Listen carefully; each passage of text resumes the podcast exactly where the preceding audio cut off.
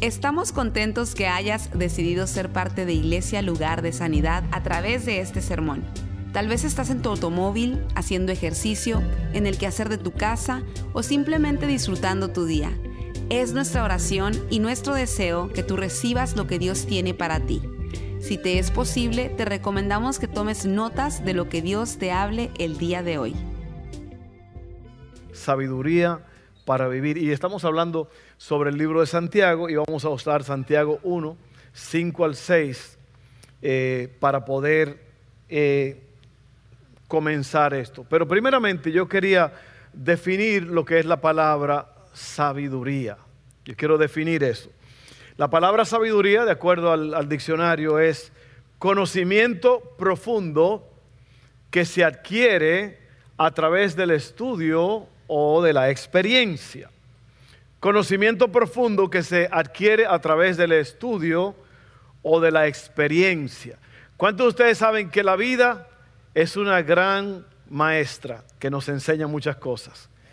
Las experiencias de la vida nos hacen sabios, pero también el estudio profundo nos hace sabio. La sabiduría es conocimiento bien aplicado. Porque hay gente que sabe mucho, pero no aplican lo que saben. ¿Lo han visto? ¿Ok? La sabiduría es conocimiento bien aplicado. Una persona sabia es aquella que sabe aplicar lo que sabe en el momento necesario. Saber lo que se tiene que hacer y no hacerlo es falta de sabiduría. Uno puede saber mucho, pero si no lo aplica, de nada sirve. Esto es un asunto serio, ya que la mayoría de las cosas que hacemos cada día requieren un acto de decisión. ¿Usted sabía que cada día usted hace miles de decisiones? ¿Usted lo sabía? ¿Cómo va a ser, pastor? El hecho de que usted está mirando aquí ahora fue una decisión que tomó su cerebro para mirar aquí. Cuando usted se para, usted decidió pararse. Usted fue al baño, usted decidió ir al baño. Claro, eso fue ya necesidad, eso fue otra cosa. Eso fue un impulso. Ah, pero usted se cepilla los dientes, fue una decisión. Usted decide lo que va a desayunar, es una decisión. Usted decide eh, de con qué pie se va a levantar. ¿Alguien se acordó con qué pie se levantó y con el izquierdo o con el derecho? La mente toma una decisión. Entonces usted toma miles de decisiones al día. Ahora, Muchas de esas decisiones son triviales, quiere decir que no son tan importantes porque son, son procesos del cerebro, pero muchísimas decisiones son, tienen que tener eh, intención, tienen que ser intencionales. Usted nada más no decide porque su mente le dijo, usted tiene que decidir y para poder decidir bien usted tiene que tener sabiduría. La sabiduría es conocimiento bien aplicado. Entonces por eso es importante la sabiduría. ¿Por qué es tan importante la sabiduría? Por causa de las decisiones que tenemos que tomar cada día. Imagínate que, tú no tengas que un águila, vamos a decir un águila, ¿qué es lo que hace? Vuela, alimenta su, su, cría. No tiene que tomar muchas decisiones, pero nosotros como seres humanos, que somos entes sociales, que tenemos que eh, tratar con otras personas, tenemos que eh, tratar con esposo, esposa, hijos, eh, amigos, eh, trabajadores, personas en el trabajo, vecinos, muchísimas cosas. Todo el día se toman decisiones y para poder tomar buenas decisiones tenemos que tener sabiduría. Ahora vamos a leer Santiago 1, 5 al 6. Dice así, si necesitan sabiduría, pídansela a nuestro generoso Dios y Él se la dará no los reprenderá por pedirla. Cuando se la pidan, asegúrense de que su fe sea solamente en Dios y no duden. Porque una persona que duda tiene la lealtad dividida y es tan inestable como una ola del mar que el viento arrastra y empuja de un lado a otro. Ahora, hay personas que viven sin aplicar el conocimiento. ¿Y cuáles son las consecuencias? Bueno, las consecuencias son una vida mediocre, una vida errática. Eh, había un cantante dominicano merenguero que cantaba una canción que decía, mira qué chévere se vive a lo loco. Qué chévere se vive a lo loco. Y así vive mucha gente a lo loco. O sea, no, no toman decisiones correctas, no tienen el conocimiento para tomar decisiones correctas. ¿Se dio cuenta usted que lo que leímos al principio, la definición de sabiduría, es conocimiento profundo que se adquiere por medio del estudio, conocimiento, o sea, el estudio y la experiencia. Entonces, si uno estudia, miren, el conocimiento es poder. El conocimiento es poder. Un amigo mío me contó hace un tiempo atrás que él estaba en una reunión y lo que él era era un, simple vendedor.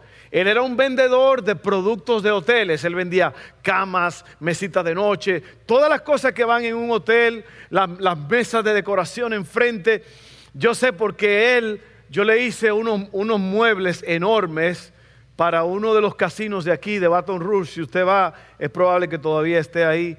Eh, yo hice una, una mesa de recepción que era como una gran ballena con un frente que eh, se torcía así, así como yo lo veía como una ballena. Pero él me dijo a mí una vez que él estaba en una reunión con grandes hombres de negocios de la industria hotelera.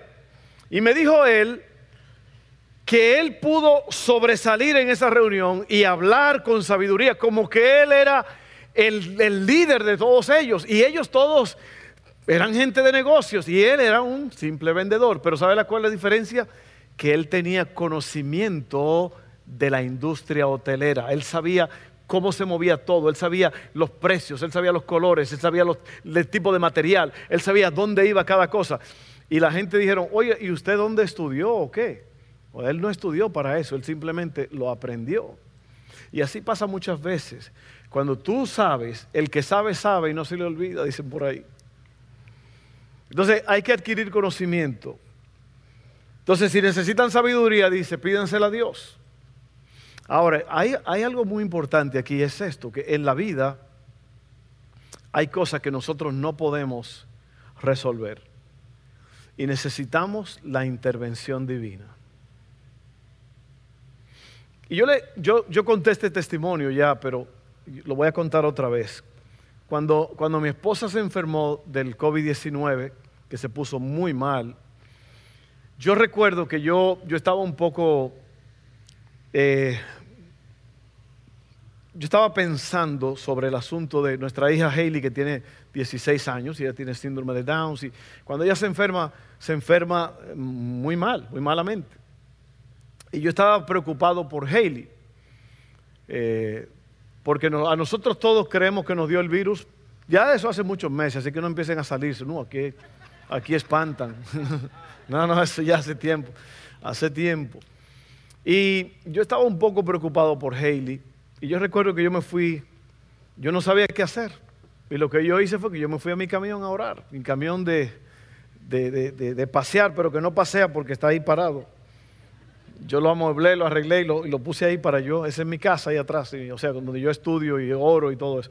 Y yo me fui a orar ahí y yo estaba, yo estaba eh, necesitando sabiduría. Y lo que yo hice fue que yo me arrodillé y yo empecé a clamar a Dios, empecé a llorar, diciéndole a Dios, Señor, enséñame, ¿cómo, ¿qué puedo yo hacer aquí? Porque mi esposa está enferma con ese virus, está encerrada en su cuarto, nosotros tenemos que alimentarla y todo, pero esa cosa está volando en el aire yo no quiero que a esta niña le dé esta enfermedad. Y, resulta que yo, yo sentí que algo dentro de mí me dijo, ora para que yo envíe ángeles. Oiga bien. Y yo empecé, me acordé de la, de la, y empecé a buscar en las escrituras cómo Dios ha enviado ángeles. En el libro de Apocalipsis, si usted lee Apocalipsis, es una, es una cosa que es ángeles entrando y saliendo, volando y haciendo todo el trabajo del final del tiempo. Y en el libro de Hebreos también dice que los ángeles son eh, seres enviados a favor de los que han de heredar la salvación, para ayudar. Son, son seres divinos que son enviados para ayudarnos. Y yo empecé a decirle, Señor, envía ángeles, envía ángeles a la casa ahora que limpien todo rincón, que, que acaben con este virus en mi casa. Y yo recuerdo que yo me levanté así como medio, medio aturdido, medio así como, como lloroso los ojos. Y yo me senté en un, en un escritorio que yo tengo y me, y me miré para afuera. Y yo vi algo que yo nunca había visto en el patio de mi casa. Decenas de aves empezaron a aterrizar en el patio, de diferentes colores, diferentes especies. Uno chiquitico así se paró cerquitita de mi ventana, como que como diciéndome, yo soy el chiquito, pero yo soy el jefe de todos estos pájaros. Una cosita así, mira, cerquita. Y yo dije, ¿de dónde salieron todos estos pájaros? Yo nunca había visto esto. Pero mire, estoy acabando de orar. No estaban allí. Entonces como que algo me dijo, como bueno, ellos vuelan y tienen alas. ¿Qué son los ángeles? ¿Qué hacen los ángeles? Tienen alas y vuelan. Yo te estoy mostrando, como que algo me dijo, yo te estoy mostrando que los ángeles van a entrar a tu casa y van a resolver. Y así sucedió. Mi esposa venció esa enfermedad y a Haley nunca le dio. Ni le va a dar en el nombre de Jesús. Amén. Entonces usted se da cuenta que necesitamos sabiduría de lo alto. Yo no sabía qué hacer en ese momento, pero yo me arrodillé y le pedí a Dios. Y eso es lo que tú tienes que hacer. Cuando tú no sepas qué hacer, hazte un gran favor y pídele a Dios que te dé sabiduría. Hay un dicho mexicano que dice, no hombre, no encuentro la puerta. eso es lo que quiere decir eso. No sé qué hacer. Amén, ¿sí o no? no, hombre, no hallo la puerta, pastor. Mírala ahí está. Váyase. Entonces vamos a ver aquí, esto está bueno ahora, se pone mejor todavía. En Proverbios 1, 1 al 7, Salomón, el hombre más sabio que ha existido o que va a existir, Salomón le pidió a Dios, o mejor dicho, vamos a ponerlo de esta forma, Dios le dijo a Salomón, ¿qué tú quieres, mi hijo? Salomón era un joven rey. ¿Y sabes lo que dijo Salomón? Dijo, wow, mira Señor, este pueblo es numeroso como la arena del mar. Y yo soy un muchacho. Yo te pido que tú me des sabiduría para gobernar a este pueblo. El Señor se le apareció y le preguntó eso y le dice, oh, le dijo el Señor, como no me pediste riquezas ni nada de eso, te voy a dar sabiduría y encima de eso te voy a dar todo el resto de las cosas que vienen con la sabiduría. Porque Usted puede ser rico y, no ser sabio por una herencia a lo mejor que recibió. Usted sabe que el 70% de la gente que se gana en el Powerball o la lotería y todo eso, ya para los 10 años no tienen ni un, dólar encima. Porque no, saben, no, no, tienen sabiduría para, para poder manejar eso. Entonces, Salomón nos dice esto. Proverbios 1, 1 al 7 dice así. Proverbio de Salomón hijo de David, rey de Israel. ¿Para qué? Para adquirir sabiduría y disciplina. ¿Sabe lo que es la disciplina? La palabra disciplina viene de la palabra discípulo. El discípulo es un seguidor, alguien que está aprendiendo de alguien. Un discípulo es alguien que sigue las disciplinas de un maestro. Entonces una disciplina es pagar un precio para obtener algo mejor. Cuando uno se disciplina, la disciplina es un sacrificio. Para adquirir sabiduría y disciplina, para discernir palabras de inteligencia, para recibir la corrección que dan la prudencia, la rectitud, la justicia y la equidad, para infundir sagacidad en los inexpertos, conocimiento y discreción en los jóvenes. Y si hay alguien que, que necesita sabiduría son los jóvenes. Especialmente los jóvenes enamorados Sí, sí, sí. usted sabía que el enamoramiento es como una droga. ¿Usted sabía eso? Es, es peor que una droga. La Biblia dice que fuerte como la muerte es el amor. Por eso es que cuando la gente se enamoran, básicamente se endrogan. No, no, a lo mejor usted nunca había oído esto, pero yo se lo voy a decir. Yo se lo voy a enseñar. Por eso es que hijos o, si hijos se ponen en guerra contra los padres, una hija, un hijo enamorado que se quiere ir de la casa y quiere estrellar y ya no oye, no entiende porque están endrogados, están enamorados y, no, y, y cuando la gente se enamora sin dirección, sin sabiduría, pierde la cabeza. Por eso Julio Iglesias dijo, voy a perder la cabeza por tu amor. Por eso.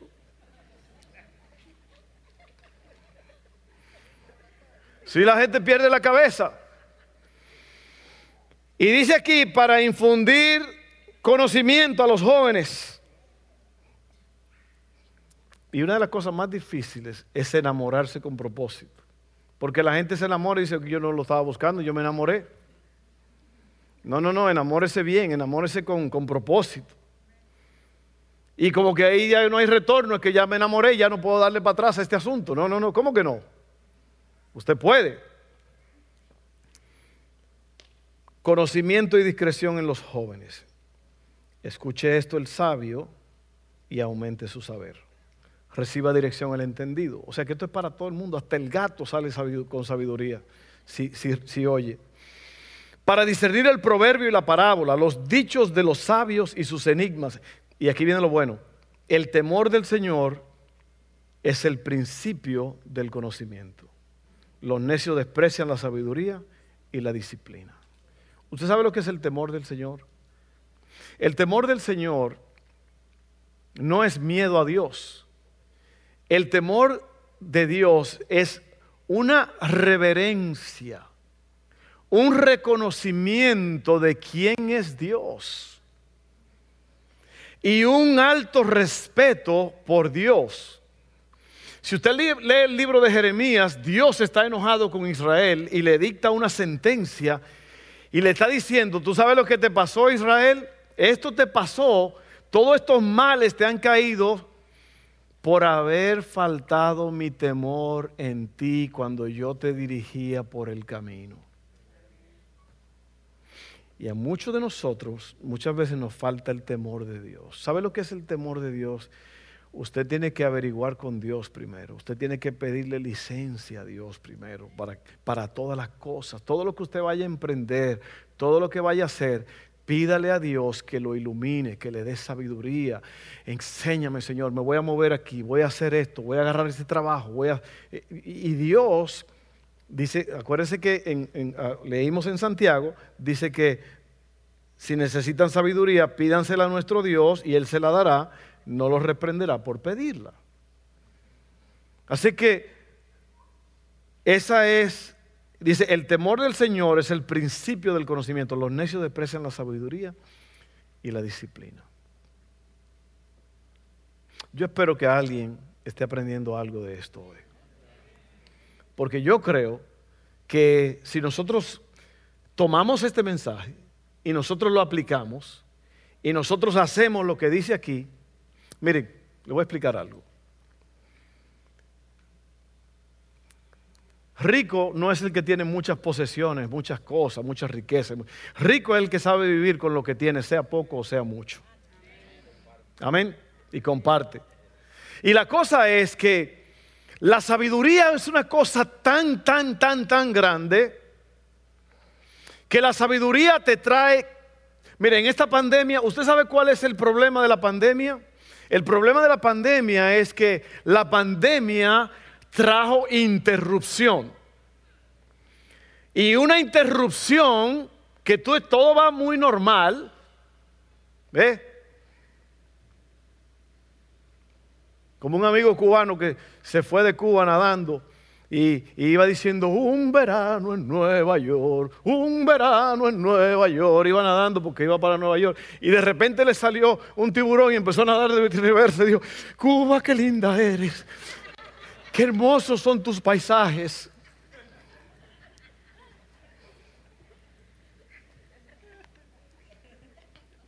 Yo no sé por qué yo dije eso. ¿Qué estaba yo diciendo? Interrupción. Eso fue una interrupción.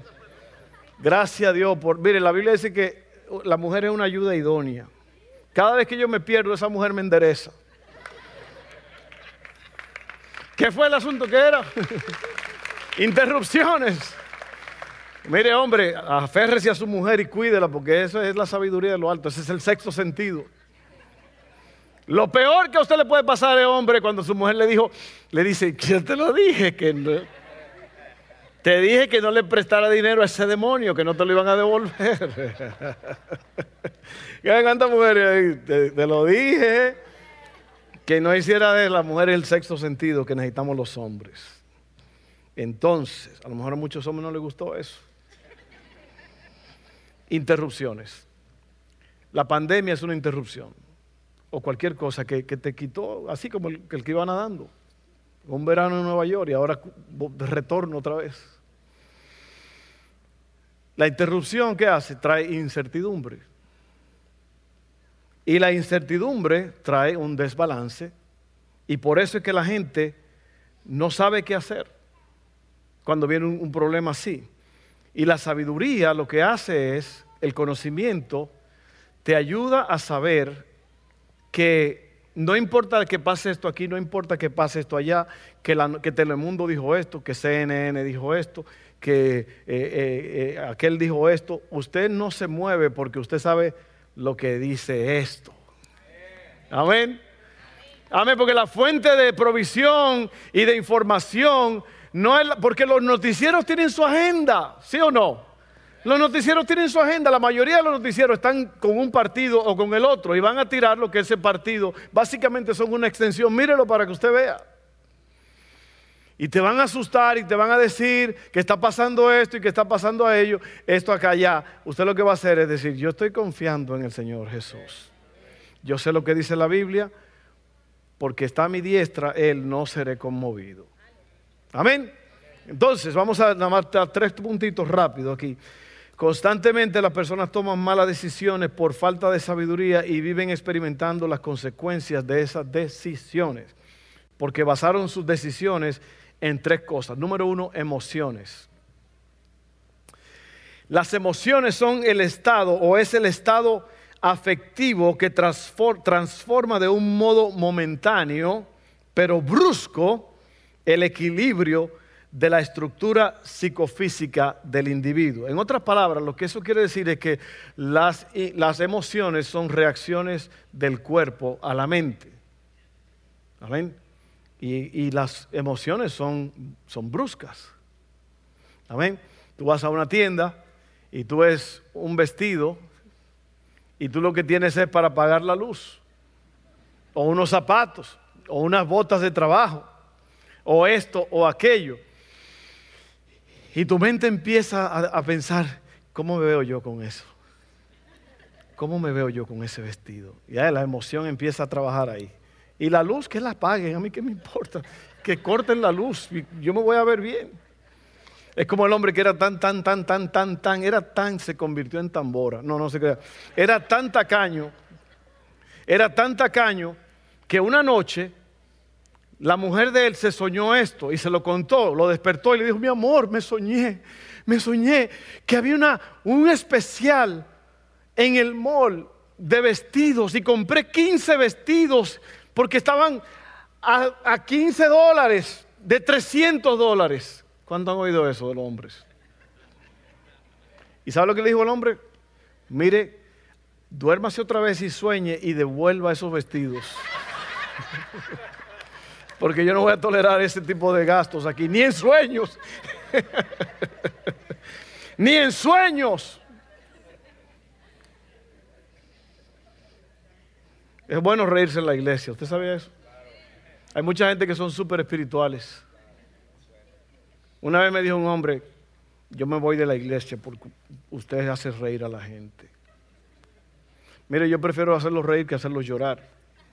O sea, llorar de, de de pena, de dolor, de tristeza. Y otra vez me dijo una persona, hermano, gracias por hacerme reír porque la vida es muy dura. Y cuando yo voy a la iglesia yo tengo un momento de paz. ¿Usted sabía que la risa es un remedio infalible? Usted sabía que usted necesita, mire, cuando usted se ríe mucho se le reducen 15 años, perdón, se le aumentan 15 años de vida. Y hay mujeres que según reírse mucho le dañan los, los músculos de la cara y se ríen así.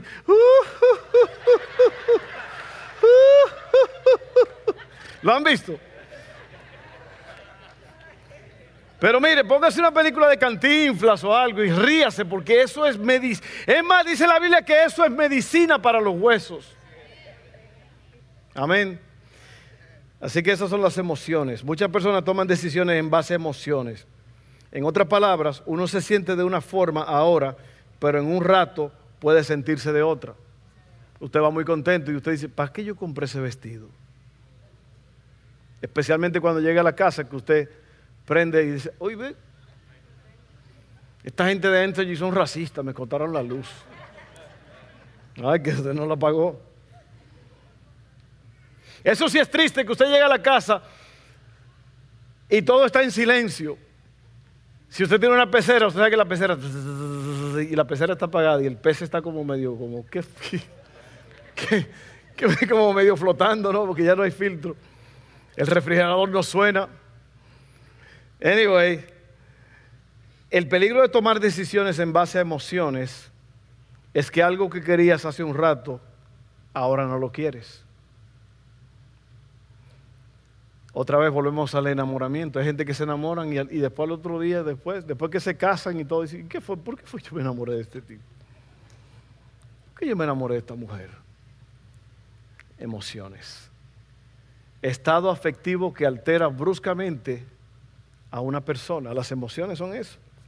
Entonces usted ve, usted no puede tomar decisiones en base a emociones. Número dos, Muchas personas toman decisiones en base a la información incorrecta. Esto es cuando tomas una decisión sin tener los detalles necesarios. Esta información puede venir de personas en las cuales tú confías. Pero siempre es bueno confiar, pero también verificar.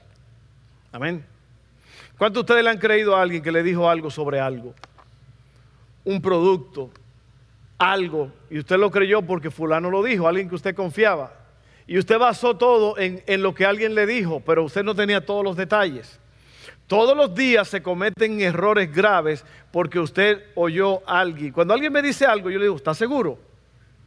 Especialmente, oiga bien, si uno no debe oír chismes de nadie, pero si alguien viene y te dijo un chisme tan rápido que tú no pudiste detener, ok, Tú estabas ahí.